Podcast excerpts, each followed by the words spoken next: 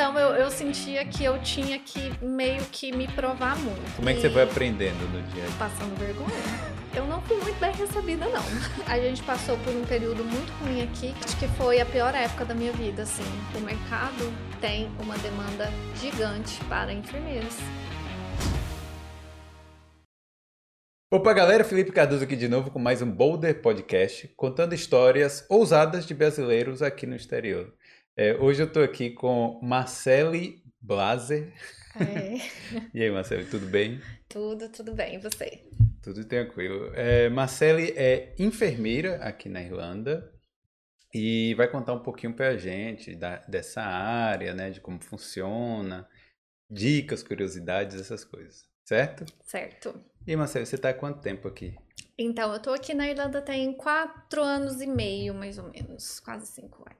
E você é de onde? Eu sou de Goiânia, Goiânia, Goiás, Ah, da capital, né? capital. É. É, vem cá, mas deixa eu começar de agora para a gente ir voltando. É, por que que você decidiu abrir a, a página no, no Instagram, né? Enfermeira na Irlanda? É, então, eu tinha feito o registro do enfermeira na Irlanda assim que eu peguei o meu registro aqui, que eu pude atuar como enfermeira. E sempre a gente tem um grupo no Facebook, né, chamado Enfermeiros Brasileiros na Irlanda, justamente nesse intuito de poder divulgar um pouco para as pessoas, porque muita gente não sabe o caminho das pedras. Então a gente fez esse grupo. Mas várias pessoas mandavam mensagem: "Ah, vamos fazer uma live, vamos fazer alguma coisa". E pandemia, estava de férias, com o tempo, e aí, como se diz, eu criei coragem para abrir um Instagram focado principalmente na enfermagem, principalmente para facilitar. Porque aí as pessoas ficam mais fácil, de, sei lá, de, de associar. Ah, essa menina, essa, essa mulher enfermeira aqui na Irlanda vai fazer uma live, então, para juntar. Então, o sentido, inclusive, é ser até um pouco colaborativo, que assim, que eu possa colaborar com os outros e vice-versa, para a gente aumentar mais o material, para a gente conseguir alcançar mais pessoas nesse sentido de, é, de validação, de trabalho, das diferenças é, da Irlanda do Brasil na área de enfermagem. E como é etc. que é procurar? Muita gente está interessada nessa área mesmo? Tá, porque a gente tem muito enfermeiro no Brasil, né? E eu, por exemplo, eu nunca conheci nenhum enfermeiro brasileiro no exterior. Sabia de notícias, mas parece que era uma coisa inatingível, uma coisa Impossível, impossível. Sim, e hoje eu acho que tem muita gente que não está satisfeito no Brasil, como sempre teve antes também, mas a maioria das pessoas, pelo menos que eu conheço, procurava sair do Brasil, mas não para exercer a profissão. Então, a maioria ia para os Estados Unidos e, e, e, e o que acontecesse lá acontecia e ia morando lá muitos, muitos anos, mas a gente não via muito aquela questão de migrar, falar assim, ah, eu vou migrar, mas eu quero exercer a minha profissão. Então, Né? é, como enfermeiro, isso é possível. Não, eu sei que isso não é possível para todas as profissões, mas isso é possível dentro da enfermagem. E você fazia, né? É, enfermagem, você trabalhava com isso lá no Brasil? Como é que era a sua rotina? Sim, é, trabalhei como enfermeira no Brasil por 10 anos, quando eu 10 resolvi anos. mudar para cá. Aham, 10 anos. E 10 eu, anos. assim, eu tenho uma, uma visão que, me corrija se eu estiver errado, que a, a profissão de enfermagem, todo mundo fala bem dela, certo? As pessoas que precisam, que estão no hospital e tal, falam bem dos enfermeiros, falam, mas não é uma profissão muito valorizada, financeiramente falando. É, lá no Brasil, pelo menos. Você acha, eu tô errado, tô certo? Como é que é? É, eu acho que você tá certo. Infelizmente, não é uma profissão valorizada, mas eu acho que aqui a gente tem um valor bem maior do que no Brasil. Tanto de reconhecimento da população, como financeiramente. É, é diferente a hierarquia aqui e no Brasil. Então, aqui no Brasil falta emprego, aqui não falta, aqui sobra emprego. Aqui ele- você literalmente pode escolher um emprego, e isso infelizmente não acontece muito no Brasil. E a re- questão de remuneração. Aqui é muito melhor do que no Brasil também. É, é, realmente, então isso é boa notícia, né, para quem tá querendo vir para cá. Sim. É, mas assim, do dia a dia do trabalho, quais são as, as diferenças principais? Quer dizer, não sei, é muito. Talvez seja muito amplo, né? Sim, é, para começar pela hierarquia, é, no Brasil a gente tem, eu acho que hoje não existe mais auxiliar de enfermagem, pelo menos não dentro da área hospitalar. Então, é, no Brasil você tem o técnico de enfermagem e o enfermeiro. Na Irlanda você só tem a figura do enfermeiro. Hum. Então, é, para prestar é, cuidados básicos, vai ser o enfermeiro. Mas aqui também tem a diferença da nursing home, que são os asilos, né? São os, os lar, é, lar de longa permanência. É, aqui existe o papel do cuidador. Mas o cuidador e o técnico de enfermagem não é a mesma coisa, porque o cuidador aqui não é nenhuma profissão registrada. É, a, a, exigência para ser cuidador, porque também precisa muito. Então, talvez eles pedem para você fazer um curso de que às vezes dura uma semana. Sim. E você, como cuidador, você também tem muita limitação. O cuidador ele não é habilitado nem para verificar sinais vitais. Ah. A gente não, como cuidador, nem medicação a gente pode dar. Então, mas na nursing home, né, nesses lares de, de longa permanência, o cuidador presta os cuidados básicos. Nos hospitais tem raros cuidadores. Eu trabalhava numa unidade que não tinha cuidador nenhum, então todos esses cuidados básicos, inclusive para ajudar o paciente a comer, para precisar ir lá alimentar o paciente, ajudar a tomar banho, fazer troca de cama, aqui tudo é o enfermeiro. Ah, entendi. E quanto mais especializado o setor, menos cuidador tem no setor. Mas a hierarquia aqui normalmente tem um chefe, né, de enfermagem tem, no setor. Tem, tem, mas eles são, digamos, todos o mesmo, o mesmo nível porque são todos enfermeiros. Então, Sim. a formação é a mesma. O que difere é que é, aplica por uma vaga, às vezes faz um outro curso, mas, mais por exemplo... tempo também de, de Mais tempo de profissão. Mas qualquer pessoa pode virar manager aqui. Qualquer pessoa pode ser supervisor. Hum, entendi. E qual foi seu caminho aqui? É, você começou trabalhando já na enfermagem? É, então, é, eu cheguei aqui com desesperada, né? Porque sou dessas, super ansiosa, com medo das coisas, né, não darem certo. Então, do Brasil, eu via, é, entrava nos sites daqui, o Indeed, o Irish Jobs, jobs.ie, e eu aplicava para umas vagas. E aí, uma empresa Peraí, você ainda estava no Brasil. Estava no Brasil quando eu comecei a procurar Não, emprego aqui. Deixa, é porque eu pulei um pouquinho, eu mesmo, foi, mas assim, então, mas você decidiu já imigrar eh, antes, né, de você vir para cá? Você não queria antes. estudar inglês, você já queria imigrar? Já. É. Então, é, um belo dia, saí de uma reunião, estava um pouco frustrada no trabalho, e aí eu vi que Irlanda precisava de enfermeiros. E foi aí que eu comecei, ué, mas espera aí, Irlanda, enfermeiros? E eu comecei a pesquisar. Uhum. É, aqui fala inglês? Não que eu falasse inglês, mas eu acho que inglês é mais fácil para aprender do que outras línguas, porque eu acho que inglês está mais presente no nosso dia a dia. Sim. E a questão de, de eu ter cidadania, hum. eu vir para um país da Europa seria uma preocupação a menos. Então, falei pro meu marido, olha, eu tô indo pra Irlanda, você quer ir? e aqui também é bom na área dele, né, que é a área de informática.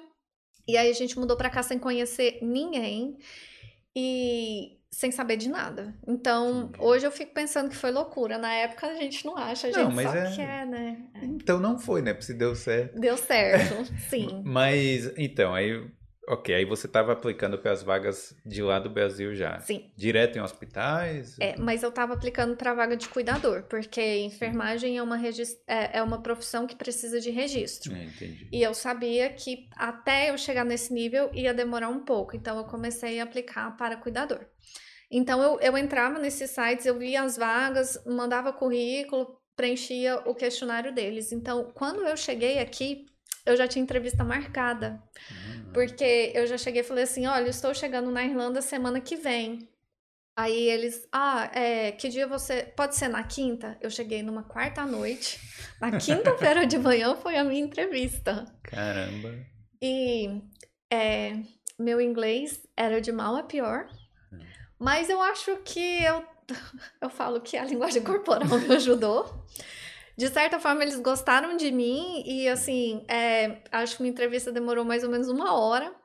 Entrevista e eu longa. saí de lá. Nem sei o que eu conversei, mas assim, é, o, o pessoal foi, foi bastante legal comigo. E aí foi minha primeira e única entrevista, e de lá eu já nem quis fazer entrevista em outro lugar, nem perguntei o salário, que eu falei o que for, vai aí mesmo. E começou a trabalhar quanto tempo depois dessa entrevista? Demorou umas duas ou três semanas, porque eu fiz a entrevista no dia que eu cheguei aqui. Eu não tinha tinha nem onde morar. casa. Eu não tinha onde morar, eu não tinha conta, eu não tinha nenhum tipo de vínculo na Irlanda. E aqui, pra gente trabalhar na área de saúde, principalmente com idosos e crianças, eles são considerados vulneráveis.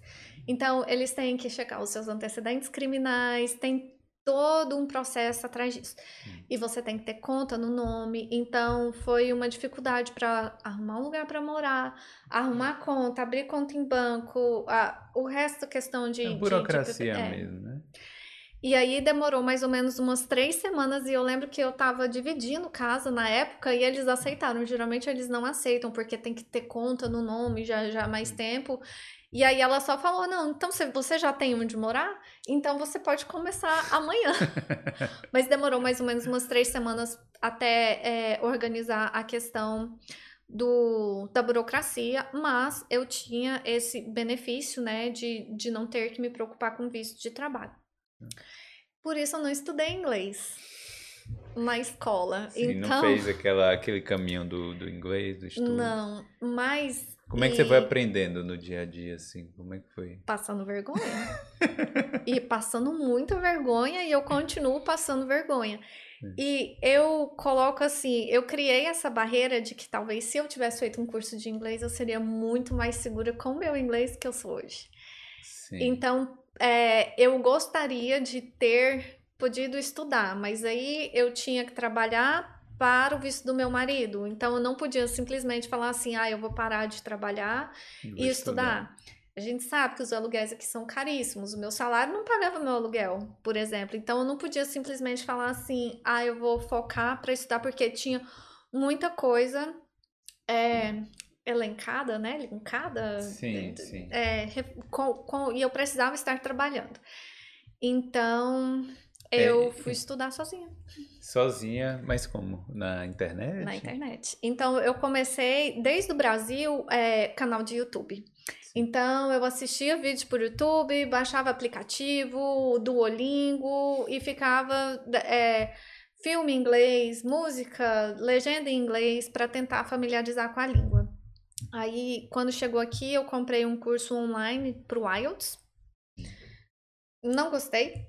Assim, porque não, não tinha um- uma pessoa para dar. Tem o material e esse tipo de material a gente acha até coisa até melhor de graça na internet. Sim. E depois de um tempo eu arrumei um professor particular, que era o Peter, e eu fazia aula duas vezes por semana nas minhas folgas. Então eu trabalhava 48 horas semanais, né? 48. Porque aqui tem a questão de que eles não contam a hora do break como hora trabalhada. Sim.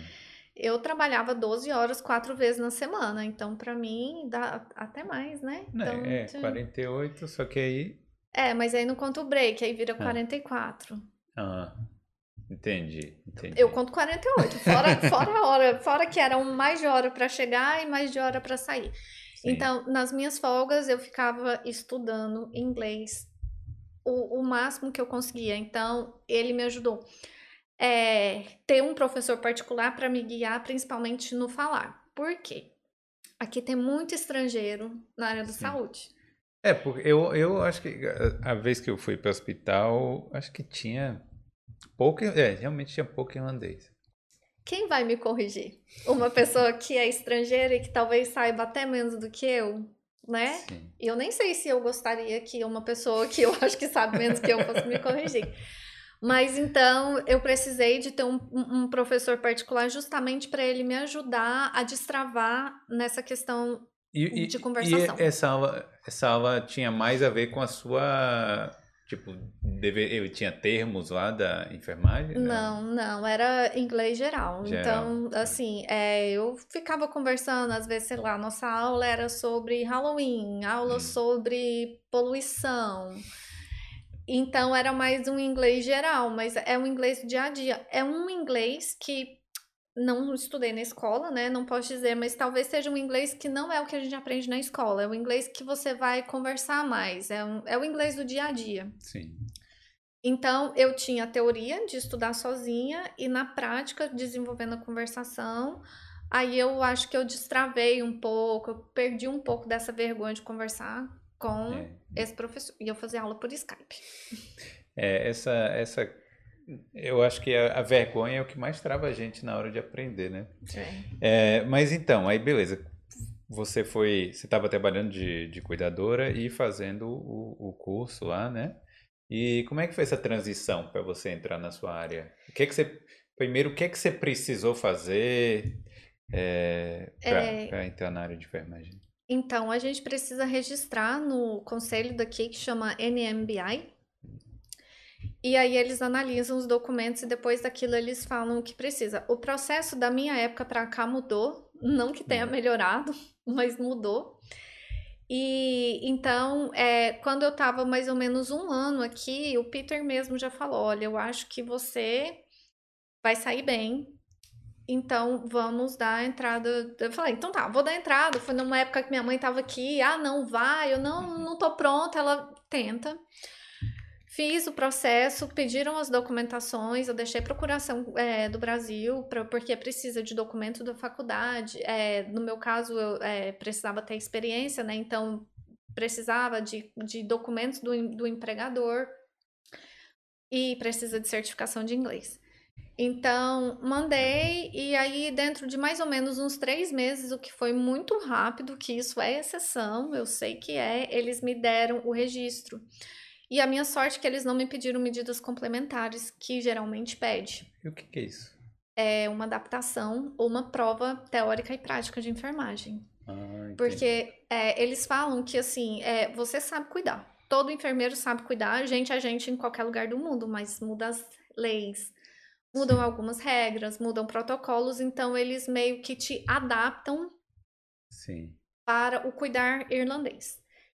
E eles não me pediram isso, eles simplesmente me deram o meu registro. E aí, nesse mesmo, nessa mesma nursing home que eu trabalhava, é, quando eu falei para ela, ela não. É, mas sempre pedem, por que, que não pediram para você? Nem ela é, soube explicar. Eu falo que eu gastei a sorte da minha vida no meu processo, mas eles me contrataram na outra semana como enfermeira. Ah, Só foi literalmente só pegar o registro e aí eles já me contrataram como enfermeira. E aí, como é que foram os primeiros dias de trabalho? Você você estava acostumada com uma coisa no Brasil, quando você chegou aqui, fora o inglês, fora a questão do inglês, você acha que foi muito difícil se adaptar? Foi. Primeiro porque eu vim trabalhar como cuidadora. E é um trabalho difícil. É um trabalho pesado. É um trabalho que eu falava assim, eu saía do trabalho, doía até o meu cabelo. É, no Brasil a gente tem as coisas muito delimitadas. Por exemplo, não, isso aqui é a pessoa que está na copa que vai fazer, isso aqui é o pessoal da limpeza. E aqui a, a gente meio que faz tudo. Hum. Então, eu, como cuidadora, eu dava banho, trocava, alimentava, lavava as vasilhas também. E se caía comida no chão, eu também ia limpar. Sim.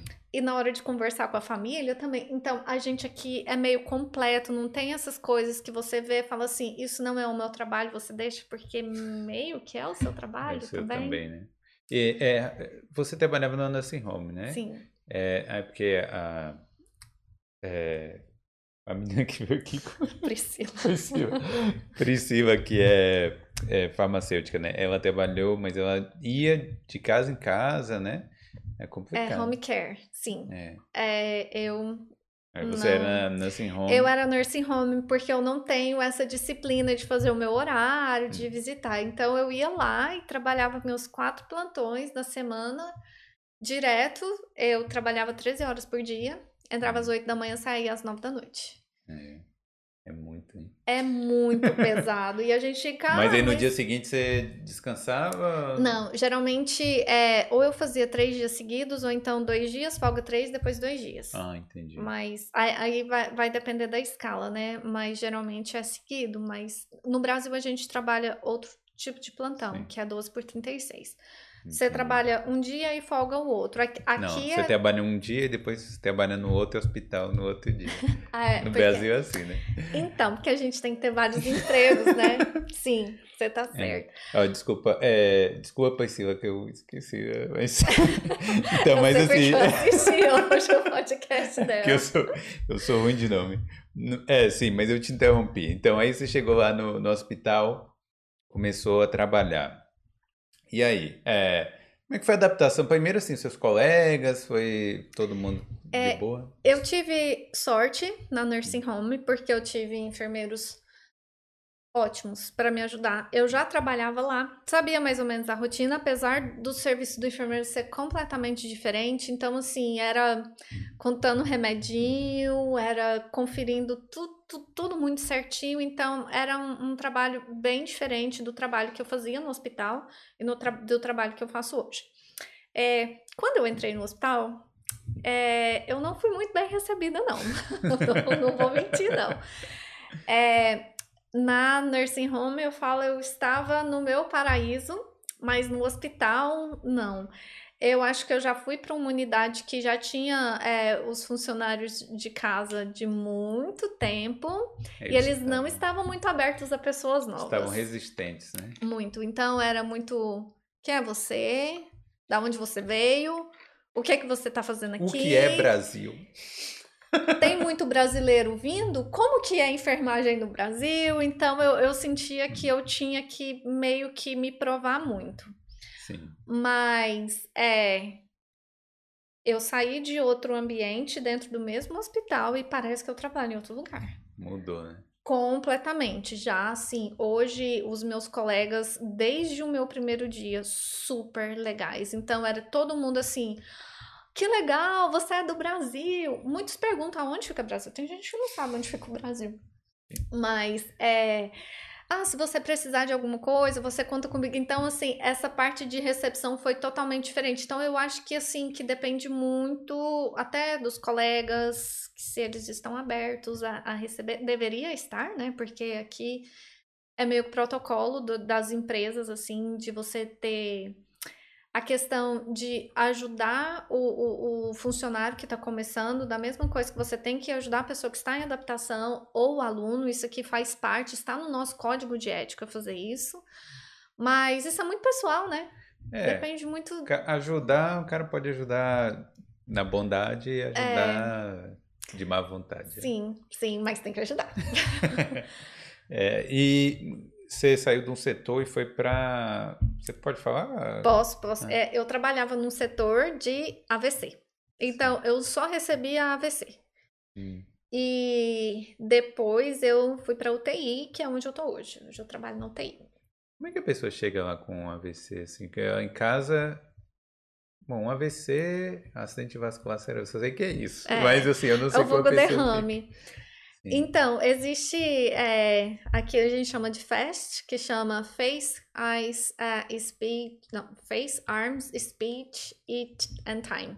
Hum, Que é a pessoa quando tem AVC, você vai. A maioria dos casos você vai notar alguma Paralisar, né? Um pouco. Sim, alguma paralisia na face, né? É, os braços, um vai pender ou ele não vai ser. Tá igual, vai perdendo um pouco de força. O speech, que é a fala, né? Sim. Vai começar a falar coisa que não tem nada a ver. Você vai Sem achar que a sentido. pessoa tá completamente sem sentido ou perder a fala. E o tempo que eles falam que a partir do momento que você vê, você corre, liga para ambulância, que o tempo vai ser o padrão ouro. Então, Tá é. vendo aí? Se minha cara tiver algum problema, você. Sim, já fiquem sabendo. É. E se começar a falar assim umas coisas que não faz sentido também, É. E aí eles têm todo um protocolo que isso é questão de prioridade. A pessoa chega dentro de alguns minutos, é realizada uma tomografia, Hum. já faz medicação para diluir o trombo ou encaminha para o Bilmon para fazer a cirurgia, que é para retirada do, do trombo. E aí você vai parar lá na minha unidade, na minha antiga Ah. unidade. Eu sei que eu entrei muito nesse assunto, mas assim, é, qual a chance de sucesso aí dessa No De- geral. De AVC? É. Quase 100%. E eu fiquei impressionada, É, porque 100%? Quase 100, né? quase 100%. É, depende muito do tipo, né? Porque a gente tem o tipo isquêmico e o hemorrágico. O hemorrágico, no geral, é mais grave. Mas a minha experiência com AVC hemorrágico era de 100% de letalidade. Aqui não. Caramba. Então aqui eu achava que eu ia ficar numa unidade todo mundo ia morrer, mas na verdade aqui é, a gente perdeu raros pacientes. Os casos que chegaram, que infelizmente vieram a falecer, já eram casos gravíssimos, ou gente que já, já tem quase 100 anos, Entendi. que já, já nem tinha assim é, perspectivas, mas eu fiquei impressionada e como que o protocolo é seguido direitinho e como tudo acontece no tempo hábil e como as sequelas são mínimas. É, eu acho que isso tem muito a ver com a estrutura do hospital, né? Porque, assim, isso, uma experiência minha que eu, eu posso até contar depois aqui no vídeo, mas assim, o, os hospitais, eu achei aqui a estrutura sensacional. Por exemplo, é, não falta, sei lá, as coisas básicas que- faltam às vezes no Brasil, né? De, pô, sei lá, gás, essas coisas aqui é perfeito, a cama perfeita, a pessoa vem é, te dá um cardápio, né? Escolhe lá a comida todo dia. É, então, assim, nessa área eu achei aqui é, sensacional, né? E, e eu fiquei no hospital público, né? A maioria dos hospitais aqui são públicos. A estrutura de um hospital público pequena já é gigante. Aqui eles consideram um hospital pequeno um hospital de 300 leitos. Hum. E assim, é, hoje na UTI eu, eu não. Eu nunca trabalhei no Einstein, por exemplo, mas eu tenho certeza que o atendimento que eu tenho aqui é tão bom, se não for melhor, quanto um paciente privado numa UTI do mais, Einstein. mais, é, mais ou menos. Eu não sei. Ela que tá dizendo, viu? então. rotina, protocolo, equipamento, a, a- o que que a gente faz é, é- É. muda muito. Uma coisa que eu achei negativa aqui, na verdade, porque assim, eu nem lembro, eu tava. Eu lembro que quando eu fiquei no hospital, eu fiz umas anotações, porque eu ia gravar um vídeo, né, para outro canal que eu tinha, que eu tenho no YouTube e tal. Eu ia gravar um vídeo, e aí eu, fi, eu anotei o que estava acontecendo. Mas assim, uma das coisas. Então eu não tô lembrando direito, mas eu preciso ler de novo isso. Mas uma das coisas que eu tive. é, eu tive a impressão era que faltava gente. Às vezes faltava, não tinha gente suficiente, você viu? Tinha todos os equipamentos, tudo bonitinho, mas faltava, não tinha o tanto de médico que seria o ideal, vamos dizer assim. Se fosse o Einstein, né? Então, mas assim, eu falo da UTI, Sim. né? Que eu acho que aqui, quanto mais especializado, melhor. A unidade de stroke também. Mas aqui a estrutura, até da parte da medicina, também é completamente diferente do Brasil. Até para você chamar um plantonista, é, eles ficam no hospital inteiro, tem a parte do hospital escola. Aí quando chega um, é 10, né? Aí geralmente vem um e a equipe toda em volta, e aí eles vão discutir o caso daquele, daqueles pacientes. Mas realmente a questão de estrutura física é diferente. Entendi. Mas também falta gente também. Então, assim, É. que é um dos problemas, né?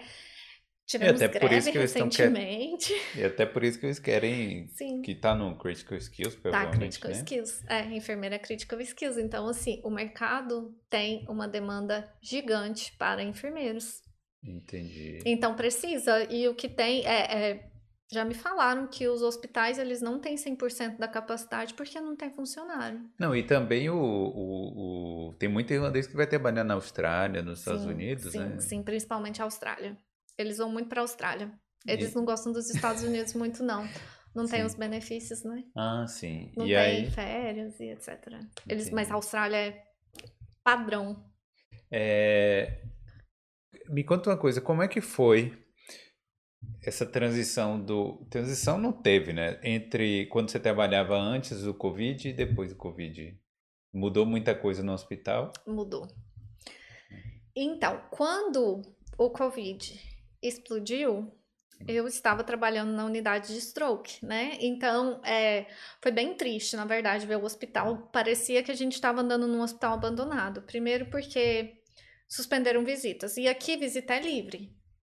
Sim. Não é igual no Brasil, você chega a certa hora, tantas pessoas. Aqui não. Tem vezes que chega cinco, seis pessoas, todo É mundo verdade. visita. Já passei por isso também. Então, aqui, aqui eles são mais abertos é, nesse sentido. Então, eu lembro que quando chegou, mexeram até com a estrutura da unidade. A unidade que a gente ficava, é, a gente foi transferida para uma outra unidade, porque eles tiveram que desocupar a nossa para descer uma, um outro braço da UTI, para abrir a UTI, para eles poderem ter, ter mais leitos é, Covid disponível. A gente teve que fazer curso, é, trabalhar em UTI aqui é muito diferente de trabalhar em UTI no Brasil, então eles estavam meio que preparando todos os enfermeiros do hospital para dar conta de cuidar desse tipo de paciente. Tava todo mundo louco. As minhas colegas entraram assim em parafuso, tava assim, Tava pesado também. tava né? pesado. Vocês estavam trabalhando mais horas nesse dia ou... Hum, Ainda não, mas eu estava na unidade de stroke. Mas aí tem, tem as duas Ah, partes, sim, né? Sim. As pessoas vão continuar tendo stroke com ou sem Covid. Então, as pessoas com Covid vão ter stroke no hospital e vão para nossa unidade. Então, a gente não era uma área free, porque eles dividiram o hospital em uma parte Covid e não Covid. E a nossa área era mista. Então, no começo, a gente estava muito sem saber o que fazer. Chegou um paciente Covid, e aí? A gente pode entrar no quarto? A gente tem o, o, o, o EPI necessário? Ninguém vem orientar a gente, porque, assim, eu, por um momento parece que a gente estava meio abandonado. Tipo assim, tá aí, ó, se virem, o que a gente tem é isso e faça isso, porque foi tudo muito rápido, né? E aí, no começo da primeira onda, eu já estava aguardando para ir para UTI, eu já tinha feito, é, mesmo sendo dentro do hospital, eu tive que fazer todo um processo seletivo. E eu estava aguardando ir para UTI, que deveria acontecer em maio, que foi quando abriu o Covid. Mas eu lembro que eles estavam demorando, falei, gente, deve estar precisando. Eu liguei para a diretora e falei assim: e eu, que dia que eu vou para UTI? Aí ela, semana que vem. E aí eu fui para UTI. E mudou tudo, porque eu acho que na UTI as pessoas tinham um pouco mais de conhecimento do que estava acontecendo, então eu não senti desamparada, eu não senti assim desespero. Parece que todo mundo estava mais ou menos sabendo o que fazia, enquanto nos outros lugares é um monte de gestor afastado porque estava com, com sinais. Então antes estava. Eu Ainda achei. E ainda tinha isso, né? Porque, Ainda tinha isso. não sei se você pegou, mas a maioria das pessoas que trabalhavam em hospital pegou Covid. Pegou, eu acho, acho que todo mundo que eu conheço pegou. Eu não peguei. É. Eu não Então, peguei. ainda não sei tinha como, mas tem o déficit natural da profissão e ainda as pessoas saindo porque Sim. pegaram, porque não podem trabalhar. e eles começaram a treinar enfermeiros sem nenhum tipo de experiência em UTI para cuidar de pacientes graves. Então foi tenso. É, a gente passou por um período muito ruim aqui, que foi janeiro, Ah, eu não lembro. Eu janeiro, parei fevereiro. de, eu parei de ver notícia há muito tempo. Acho que foi a pior época da minha vida, assim, é, falando de enfermagem, que foi essa, onda. Acho que, que juntou ter sido o- o, né? resto da gripe. Eu lembro que foi assim que saiu a vacina. Então eu tava feliz porque saiu a vacina, que a gente tava começando a vacinar, mas ao mesmo tempo foi que a questão do Natal. Sim. E aí os números foram crescendo, crescendo, crescendo. E eu lembro que trabalhando dia 31 de dezembro, eles tiveram que, na pressa, abrir uma UTI Covid, porque os leitos não- de isolamento não estavam sendo suficientes para a quantidade de gente. E os pacientes já chegando assim da emergência direto, indo para UTI. E a gente, como se diz, tendo que, que se virar. Foi horrível. É. Mas uma coisa que eu acho bom é, é lá na UTI, a gerência, eles são bem abertos com a gente. Então, existia um plano de contingência. Todo mundo sabia do plano de contingência. Quem quisesse olhar, chegava lá, olha, o painel tá assim. Então, nós temos nível 1, 2, 3 e 4, né? Tem todo um escalonamento. Então, a gente sabia. A gente chegou quase no último nível. Depois disso, eu acho que Caramba. ninguém sabia o, o que que ia fazer. É, o nível 4 seria o pior cenário possível. E a gente quase chegou lá. E agora, né? Fechou a UTI Covid. Ah, É, bom, então, então, é mas, boas né, notícias, né? Eles, é, eles pegam uma parte da UTI e eles transformam. E, e depois, quando o Covid acaba, eles fecham e depois ela reabre como leito de UTI normal.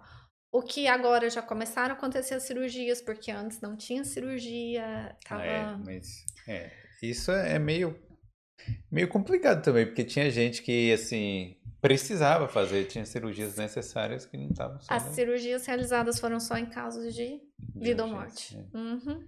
Então, assim, é assim, se não operar, morre. Esses casos estavam fazendo cirurgia. É. Difícil, viu? E mas então, então agora você tá, no- tá, no- tá mais normal no trabalho, né? Tá mais normal, tá. Mas o normal ainda assim é bem corrido, né? Porque Como é que é o dia a dia assim? Você já chega, ela já tem pepino pra você resolver? já nunca acaba, né? Não para, né? Não para, não para. E Você mesmo não, não pode, não pode falar no WhatsApp, nada disso. né? Não, é proibido. Teoricamente, é, a gente, primeiro que assim, é proibido filmar dentro do, do, do hospital. Então, é, no, no nosso trabalho é proibido, né? Na época do Covid, eles, eles deixavam a gente, num caso de urgência, que se acontecesse, a gente precisasse ligar até correr para pegar um telefone. Mas não, não pode e não dá tempo. Aqui é um enfermeiro por paciente na UTI e mesmo assim não dá tempo. Caramba. A gente, é, esses dias, eu falo, eu só sento porque eu tenho break. E isso eu faço questão de tirar, porque o break não é pago. É, mas aí tem que, mesmo assim, né? Você tem que descansar, senão chega uma hora que. Hum, Pode, é. pode não ser no primeiro dia, mas chega uma hora que você. Não, e eles, aguento. eles, eles são bem criteriosos com isso mesmo. Tipo, ah, você tirou o seu break, vai pro seu break, e assim, é, a gente precisa disso, até na questão de dia de folga, tá na sua folga, desliga. Na UTI tem um monte de cartazinho. Saiu daqui, vai pensar em outras coisas, tem as dicas para cuidar da saúde mental, né? Porque é, é difícil, né? É uma profissão meio. É, e, e você tá lidando com morte também, né? De vez em quando, sei É. lá. Não sei se diariamente, mas pelo menos é muitas vezes, né? Então é. Eu acho que não é, não é pra mim, entendeu? Eu não iria aguentar. É, Eu só vou no hospital em caso de extrema necessidade. Não, mas então, deixa eu contar como é que foi minha, minha passagem pelo hospital, né? Eu, eu tive uma dor, né, na, do lado direito, né? Então eu falei, porra, apendicite, né? E aí eu fui pro hospital. É, assim, foi um domingo à noite que eu tive essa dor. Só que aí eu esperei, né, é, segunda e tal, só que não passou. E aí eu tive aquela pontada que eu falei, bom, real- realmente é apendicite. Aí eu fui para o hospital. E aí quando eu cheguei lá, é, acho que umas nove da manhã, mais ou menos assim, e dei entrada e tal, paguei, né? Porque aqui, pra quem não sabe, você tem que pagar 100 euros, né? Pra entrar no hospital, pra, é, pra dar entrada. Aí fiquei lá, fiz aquela triagem com, não sei com quem, enfermeiro, com médico. com enfermeiro. Então, aí fiquei um tempo. Eu sei que seis horas, ou seja, cheguei nove da manhã, seis da tarde que eu fui pro quarto, que eu achei que ia ser, que eles falaram, não, você vai para a sala de cirurgia pra, né, para fazer a cirurgia e tal. E não fui, fui pro quarto. Chegando lá, bom, eu tô tentando resumir aqui, mas bom, dormi, que eu tinha que fazer o CT scan no dia seguinte. Aí eu só fui fazer o CT scan na, de tarde, duas da tarde, Do outro dia. do outro dia. Aí cheguei, dormi, né? Dormi. Aí no terceiro dia eu já não tava mais sentindo dor nenhuma. já não tava mais sentindo dor nenhuma. Eu falei, porra, falei com, com os enfermeiros lá pra você ver, né? Que eu tava falando. Eu. Você não tem muito acesso aos médicos, mas os enfermeiros estão ali, você conversa. Eu falei, olha, pô, não tô sentindo dor nenhuma, eu vou pra casa. Eu tô ocupando uma cama aqui de um idoso, de alguém que precisa. Aí ele falou, olha, se você for pra casa e tiver algum problema, na hora que, que você voltar, você vai ter que entrar no início da fila de novo, então, no final da fila, né? Então, é melhor você ficar aqui. Aí eu tive que dormir de novo no hospital pra no terceiro dia já dar o resultado foi inconclusivo. Então, provavelmente foram gases aí. Então, por isso que você esperou muitas horas para ser atendido Sim. e ainda te internaram. É, assim, a gente espera que eles façam o exame justamente na admissão, porque ali eles já poderiam falar que sim ou que não, né? Sim. Mas como você estava bem, estava esperar no outro Bem, dia. é. Então, assim, a Mas- dica para quem for chegar aqui, chegue lá gritando. Não, ela não vai concordar comigo, não, mas chega lá gritando, viu? Que aí. Chega quando estiver morrendo já, que aí você vai ser atendido. Não, brincadeira. Não, é, mas é, é, é a questão da urgência, né? É o que eu ficava. Eu via muita reclamação da, da, da questão do- da- das pessoas reclamando de, de atendimento de urgência, mas eu não entendia como que o meu paciente de stroke já estava internado com algumas horas dos, dos inícios dos sintomas. Então, eu comecei a acreditar um pouco mais na questão da triagem. Na fila mesmo. né? Então, o que dá para esperar, vai esperar. Então, porque aqui a gente. Nosso sistema de saúde daqui é diferente do Brasil. Do Brasil, você tem plano de saúde, você vai em qualquer hospital. Se você for no público, no CAIS, no postinho de saúde, você também vai esperar muitas horas e talvez nada vai acontecer, porque você não vai ter, também não vai ter acesso a um, um, uma um exame de urgência. Para isso aí é, é no hospital. Mas aqui a gente não tem muito essa opção de ir num particular. É, assim- assim. Hoje eu tenho plano de saúde, mas mesmo assim, né, tem umas regras lá pra É, ir no E não tem tantos, né? É. Igual no Brasil, é em cada esquina É. você consegue acessar com um pouco mais de facilidade. Então aqui fica tudo concentrado no- nos hospitais. É. Então por isso que demora. É, bom, é, eu acho essa fila realmente é difícil a gente entender, né? Porque tem gente que que você fala, pô, mas essa pessoa tá bem também, tá? Sei lá, às vezes a pessoa tem que ter tido um acidente muito grave para conseguir passar na fila, mas eu não sei, eu não, eu não sei qual é o certo. Mas assim, que é frustrante é. Se você chegar lá precisando do atendimento, que para você tá doendo, né? E aí o cara olha pra você e fala: Não, pô, tá tranquilo, espera aí mais um dia. E o pior é você ter que esperar dentro do hospital também. Que... É, não, é, a gente entende que, que, que realmente é frustrante. Porém, assim, hoje eu vejo assim, acredite que é porque teve uma intercorrência que precisou fazer na sua frente. E eu lembro de, é, de estar trabalhando no- na unidade de stroke, que às vezes é, você vai precisar daquilo como urgência. Aqui, o, o exame vai ser feito. Por exemplo, tomografia não- só faz de urgência. O paciente se leva duas, três horas da manhã para fazer uma tomografia de urgência. Ele vai fazer se for necessário. Se dá para esperar, vai esperar, mas aí depende muito do caso. O que dá para acontecer de urgência é, acontece. Eu lembro que uma vez eu estava conversando com uma colega, né? E eu assim, nossa, mas a ressonância aqui só funciona de segunda a sexta. Aí depois eu mesmo parei para pensar, eu parei, é, eu tenho experiência em hospital público e privado no Brasil, né? Mas hoje eu trabalho no público, então é difícil comparar coisas diferentes, mas comparando com o público. Em Goiânia, eu acho que era um hospital público que tinha ressonância e a fila de espera era de anos. E eu reclamando que aqui o paciente estava tendo que esperar 24 horas.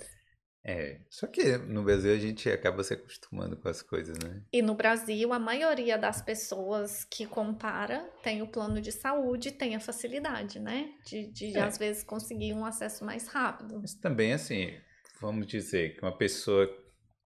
Eu tô falando assim, uma pessoa de classe média baixa, eu tô falando é, que precise fazer um exame urgente, que tem que esperar anos. Eu acho que pelo menos a família ali iria fazer uma vaquinha para essa pessoa fazer mais rápido, né? Só que ressonância é muito caro. É. Uma tomografia, 600 reais, antigamente, né? Fazia ressonância, É, antes vai da ser de, inflação. ó, de mil pra cima, vai ser, é muito caro. Hum. Então, assim, é, depende, depende. Mas aí no Brasil também, se acontecer uma coisa, você precisar de, de urgência, você vai lá para o hospital público e vai fazer tudo. Então, Entendi. depende muito. É, tem hospitais. É, eu não sei, eu acho que tem hospitais bons e ruins, é complicado, né? E aqui, eu, bom, o que eu conheço de entrar em dois hospitais. E é difícil falar, né? O que eu fiquei, eu gostei, é o que eu falei, né? Gostei da estrutura, mas eu acho que poderia ter pelo menos mais gente lá para cuidar de mim. Mas deixa eu fazer uma pergunta. É, você acha que tem alguma diferença em termos de educação? Tipo, a sua educação, sua formação no Brasil e o enfermeiro, tipo, formado aqui? É, é para ver até o tempo de, de, né, de educação. Então. Assim, sim e não. É, eu, quando eu fiz faculdade, na minha época, eram cinco anos integral. Acho que hoje está quatro, quatro anos e meio aqui também. É, aqui eu acho, pelo que eu vejo, é, é mais focado na prática. No Brasil a gente ainda é bem focado na teoria. É, mas eu acho a nossa educação no Brasil muito boa, muito, muito boa. A gente faz alguns procedimentos lá que eles não fazem aqui, porém aqui também eles fazem procedimentos que a gente não faz lá. Então eu acho a educação aqui tão boa quanto. Mas eu não acho que a gente, por ser Brasil, terceiro mundo, esteja pior. Não, eu acho que Entendi. prepara a gente muito bem para cá. E hum. profissionalmente falando, no Brasil, quando a gente forma, a gente cuida um pouco mais da área de supervisão, da área gerencial, enquanto aqui é mais para a parte assistencial. Aqui a gente põe em prática o que a gente aprende na faculdade. E a hum. gente aprende direitinho no Brasil isso. Ah, então é, então, bom que eu acho que estão no mesmo nível, né? Isso aí é sim, sim. É, deixa eu fazer uma pergunta é, de. Eu não sei se você vai saber dessa área, mas é, sobre, é meio que legislação e tal. É um estudante, sei lá, aqui, né? Tem aquele plano governamental, aquele plano de saúde e tal. Foi atropelado. A tragédia, foi atropelado. E aí a ambulância pega ele, sei lá, quebrou um braço leva ele pro mater, provavelmente, né? Aí chega lá e sai com a conta absurda. Você sabe sobre, sobre isso, como é que funciona? É, eu talvez eu não sei, é, saiba teoria, mas é, saiba exatamente. Mas hum. é o seguinte, assim, para qualquer cidadão, gente que já hum. mora aqui na Irlanda já tem alguns anos, a gente tem direito esse seguro governamental hum. é para que o estudante que ainda não contribui com o imposto ou está aqui tem pouco tempo tenha o mesmo acesso à saúde que a gente tem ele vai pagar 100 euros, 100, 150. Eu não sei, eu acho que não aumentou sei. isso aí, mas vamos dizer, pagou lá o valor. É, vamos dizer a ambulância, vamos supor que é um pouco mais caro, 150 ele vai pagar e esse valor vai ser da ambulância e do hospital. O que acontecer ali no hospital está incluso nesse 150. Se precisar internar, é, se não me engano, é 80 euros a diária por até 10 dias. Se você ficar um mês internado, você não vai pagar mais por isso. E nessa diária tá incluso tudo. Se você precisa fazer um transplante de coração, vai ser 80 euros a diária. Depois, vai precisar do coração. É, é, assim, é, não tem uma conta separada para medicamento, para procedimento. Então, tá tudo dentro desse. Se você for na emergência, fazer tomografia, tomar os remédios, soro, tudo 80 euros. Não paga a sua comida de, de quem tá no hospital, se a, gente, se a gente for pensar assim, né? Então, é, mas o que eu, quando eu tava lá, eu comi sanduíche, né? Que foi a minha comida. Mas aí, ó, você pensa que você tem que ter uma pessoa na cozinha para arrumar o sanduíche. Sim. Eu almoço sanduíche lá, 8 euros. Só um sanduíche. Tem café, Não, eu queria um patê de foie gras com a... é, não. Uma picanhazinha.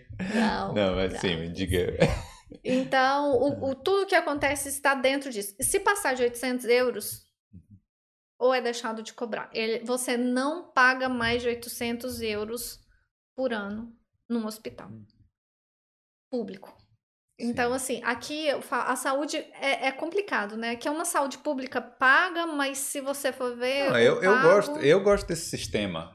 Eu, eu acho legal, sabia? Porque, por exemplo, eu já vi casos, já vi não, mas já soube, né? O cara tá lá, tá com uma dor de barriga, certo? Ou, sei lá, uma dor de cabeça. Aí ele ficou 15 dias com essa dor de cabeça. Do nada, ele, no 15 dia com a mesma dor de cabeça, ah, vou no hospital, de madrugada, entendeu? Tipo, não faz sentido, porque você não foi no médico normal. Sim. E isso, eu acho legal você ter que pagar esses 100 euros, pelo menos, pra você falar assim, ó, pô, não vamos no hospital por bobagem, né? Vamos esperar um pouquinho, ou vamos.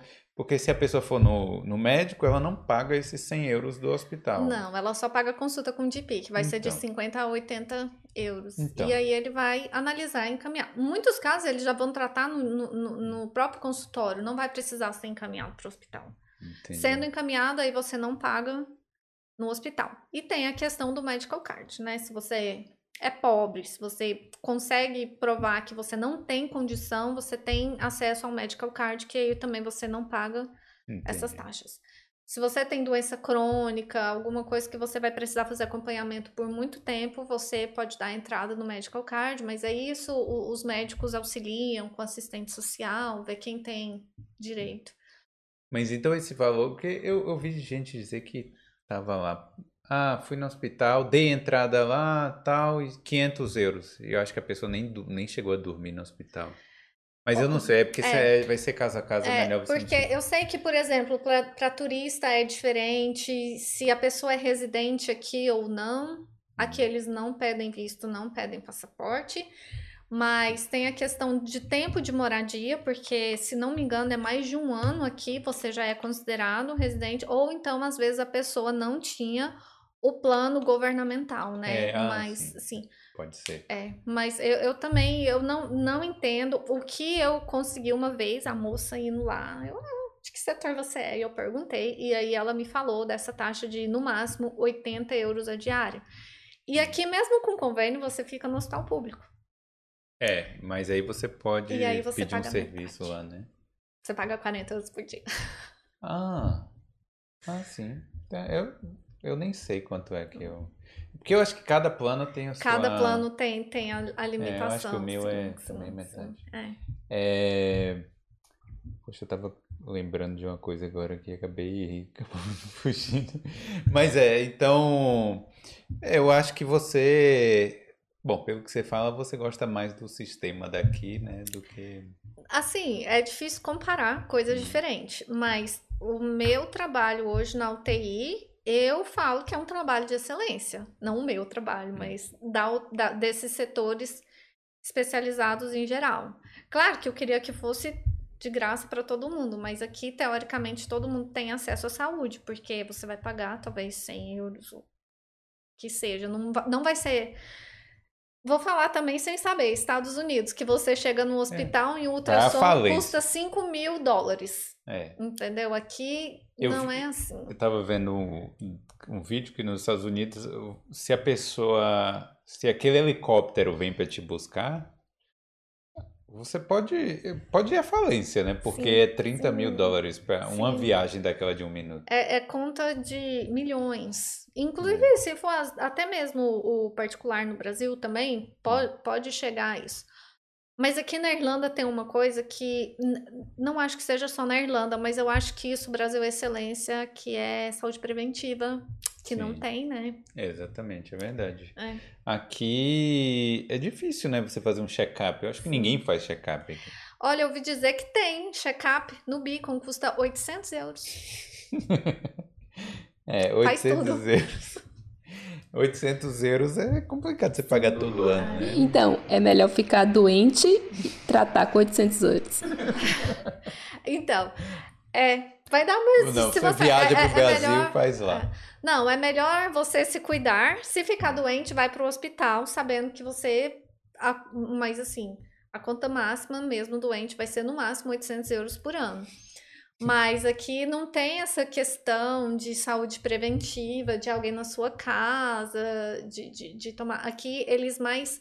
Eles mais tratam depois que acontece do que prevenir até acontecer. Isso o Brasil tá anos luz à frente de qualquer outro país. É, aqui é paracetamol, você tem uma. Tudo Aqui é é paracetamol. paracetamol. Mas você sabe que tem muita gente que morre por paracetamol também, né?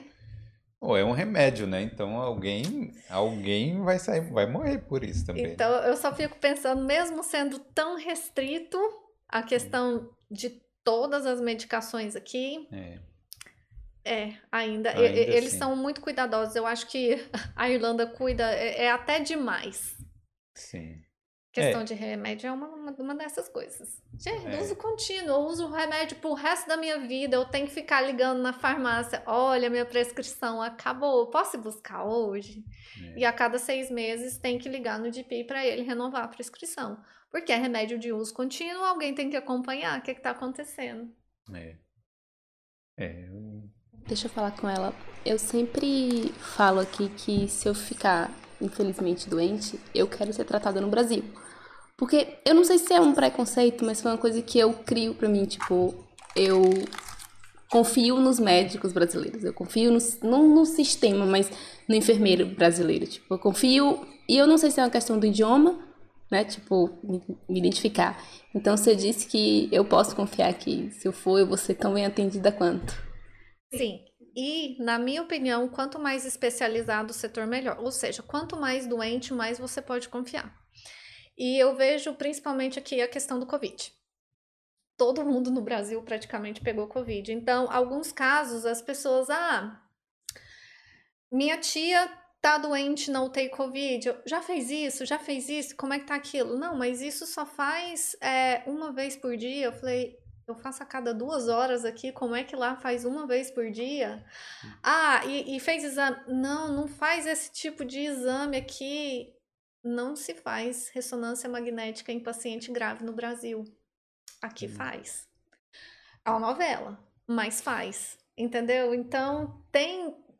é, eu, desde que eu trabalhava no setor de AVC, né, que já é um setor mais especializado, é, eu achava que aqui, no sentido de especializado é melhor. Geral, eu não sei, nunca trabalhei no setor geral. O que eu sei de geral é de gente que reclama bastante, que espera, ou que tem dor.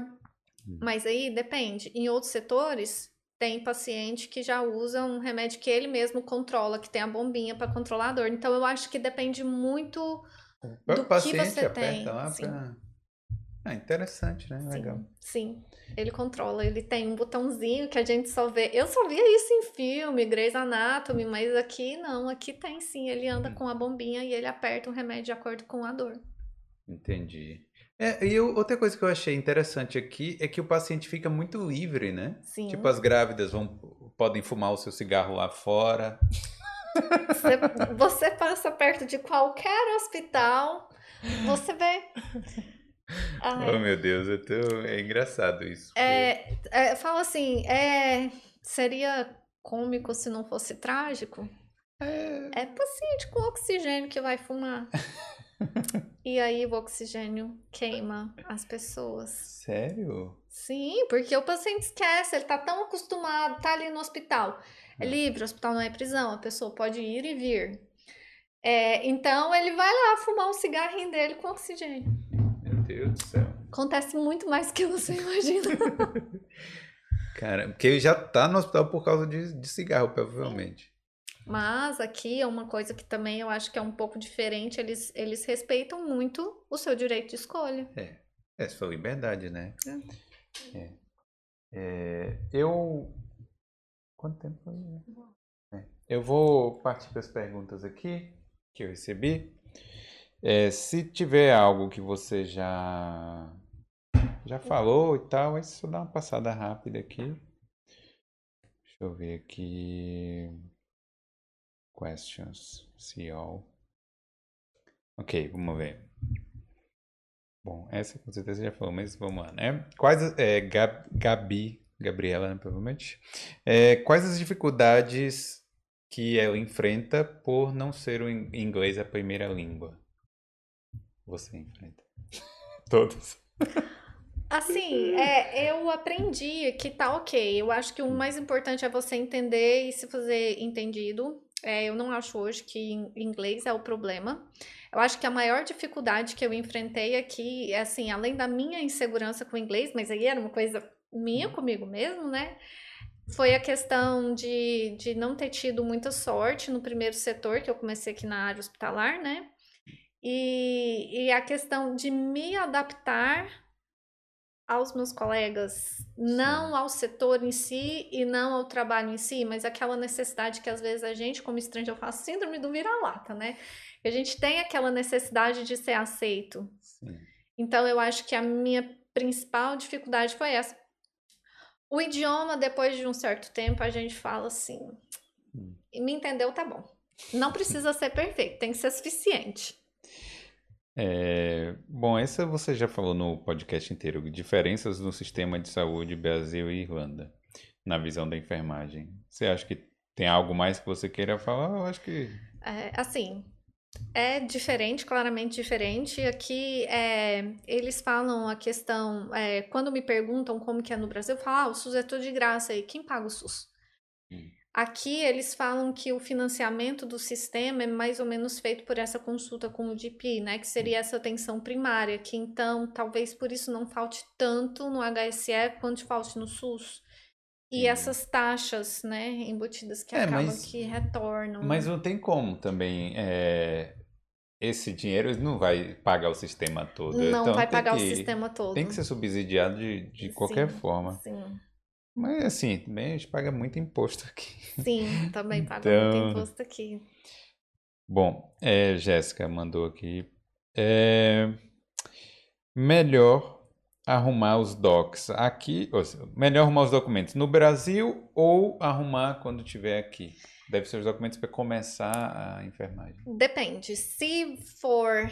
é, se você já começar a dar entrada no processo, porque agora já pode, então pode fazer antes de vir para cá. Ou se estiver aqui, deixar alguém com procuração, porque às vezes eles precisam de data, então não adianta você pegar um documento que você vai usar ele daqui dois anos. Então pode ser que não Ah. seja aceito. Então você tem que ter Depende da documento parte de do 90 processo. dias, sei lá, Sim, né? sim, muitos documentos têm validade. Entendi. Então não adianta, tem alguns que tem que ser no formulário do próprio NMBA, então não adianta, alguns casos não adianta pegar antes. Mas o que que dá para adiantar? Tipo assim, é, histórico escolar, essas coisas precisa Histórico disso? precisa de data também, então Ah, não, não tem então- muito. Então é melhor já quando a pessoa já tiver. Já tiver, é, mas para vir para cá, diploma é, com certificado juramentado, né? Traduzido e juramentado já é suficiente para, como se diz, começar a trabalhar como cuidador. E aí depois disso faz sob demanda. Até porque a tradução aqui no Brasil é mais o mesmo preço. E é mais fácil Entendi. aqui, eu acho. É, bom. Ah, ela perguntou também. Estou indo como estudante em janeiro. Então ela vem como estudante e eu acho que com a visão de mudar para enfermagem Sim, aqui. Então sim. seria melhor fazer o processo daqui e deixar uma procuração sim, né? sim, fazer o processo daqui. É, Bom, é fácil. Dega mandou aqui. É fácil conseguir visto nessa área. Sim. É fácil. É o critical skills, né? Que também não deve. o mais né? difícil é validar o diploma. Uma vez Hum. com o diploma validado, é, é tranquilo. É... Tiago mandou aqui. Olá, gostaria de saber sobre enfermagem estética na Irlanda. Não imagino. Não faço ideia de como funciona a enfermagem enfermagem na área estética é o quê? É estética. aquela. É botox, talvez? Eu, eu não sei nem no Brasil direito. Não, Deve não sei, ser. deve ser clínica de Fiquei pensando assim, estética, é- peeling. Ah, eu achava que era na área de cirurgia plástica e tem a pessoa. Não, né? Não. Porque isso é normal, enfermagem. Talvez massagem modelador. Não sei, gente, não sei. Desculpa, não sei. É. É, tem mais umas perguntas aqui, peraí. Ah, agora vai ser difícil achar. Ah. Bom, é, outra Gabriela que mandou. É, como validar o diploma? Bom, você não precisa explicar tidi por tidi, porque isso, quem quiser saber, vai lá no, no Enfermeira na Irlanda. Mas tem jeito, né? Tem. Primeira coisa, registro no NMBI, segue os passos, eles vão solicitar as documentações, preenche, envia. Tem em mente que tem que ter a certificação, tem um ano depois que dá, que recebe a carta, né, para falar se você está apto para ser enfermeiro aqui, tem um ano para encerrar o processo e inglês incluído. Hum, Nem sempre dá para conseguir fluência em um ano. entendi. É mais que demora. Demora conseguir fluência. As provas são bem, bem pesadas. Ah, porque você, é, você tem que fazer a prova em Tem que inglês fazer lá prova de inglês. Uhum. da área de enfermagem. então. IELTS ou então OIT, que é Ah, um sim. inglês voltado só para a área de saúde. Ah, é. Demora. Eu fiz o IELTS, eu tenho dicas aí se alguém quiser. É um Mas a verdade é inferno. assim, estude o. Prova. Não, estudar o, o- a metodologia da prova, mais do que estudar inglês. Mais do que inglês é o Da formato metodologia. da prova. Uhum. Beleza, e agora que a última pergunta, Gabriela mandou também aqui. Existe alguma certificação para entrar no mercado de trabalho? Não, validando o diploma é, é suficiente. E aí depois com o tempo, né, vai, se você quiser, for estudar, porque aqui muda até o sistema de educação, pós-graduação, mestrado, também é diferente do nosso do Brasil. Mas Entendi. É, pô, então eu gostei de saber, porque pelo menos assim, tem vaga, tem gente no Brasil que, pô, às vezes o cara não quer ser estudante, já quer imigrar direto. Será que dá para imigrar direto? Conseguir um emprego aqui, já vi, já bonitinho. dá, mas aí é a questão, né, que infelizmente no Brasil a gente não tem uma segunda língua. Sim. Então, o, o mais de difícil Deus. é o aprender inglês. Então, como é que você vai chegar aqui num nível de fluência para passar numa entrevista, para começar a trabalhar? Assistindo Sem Grey's ter. Anatomy. Você assiste Grey's Anatomy 10 temporadas. Tem quantas? 20? 18, 16? Eu nunca assisti. Grey's Anatomy, graças Ah, a Deus. precisa. precisa assistir. Ó, começa assistindo House. Faz né, a primeira temporada lá de House, segunda, porque tem muita, muito nome de doença estranho lá. Aí vai pra Grey's Anatomy. Assiste ER, né? Que O é, é antigo, ER né? Nem tem mais. você acha no Torrent. É, ER, que é no Brasil é plantão médico. Plantão É. médico. Sim, vai de lá. Globo Vai lá ver o George Clooney. o George Clooney no começo da carreira, né? É. Depois disso, você já tá fluente. Depois dessas é, três séries aí, pô, se você não souber a- a- ó, as coisas técnicas, Formado, sou enfermeiro formado pela faculdade de Grey's Anatomy. é, É, não, mas dá pra, dá, dá, pra, dá pra aprender, dá pra tirar muito termo. alguma coisa, da- não, alguma dá sim, coisa assim. Dá sim. Eu lembro Scrubs, que tem Scrubs, também, Scrubs é a nossa conhece? roupa que a gente usa, chama Scrubs. É, então, Aí, tá tá vendo? É o nosso, no Brasil Dizem- chama Me unissex. dizem que eu pareço com aquele cara lá, mas eu, eu acho ele feio, eu não gosto. Quem? É JD, né? JD? O, o principal do Scrubs.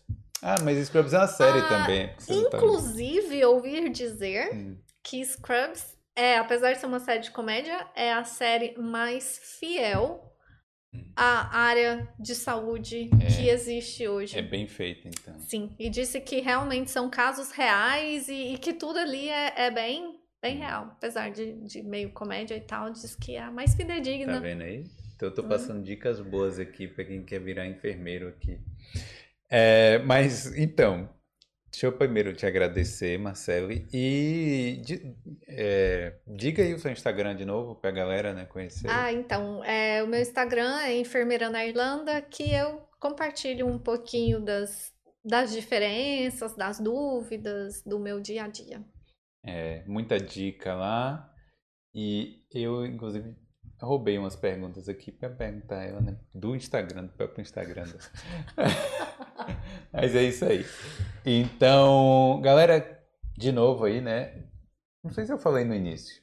Tá qual, né? Aqui, né?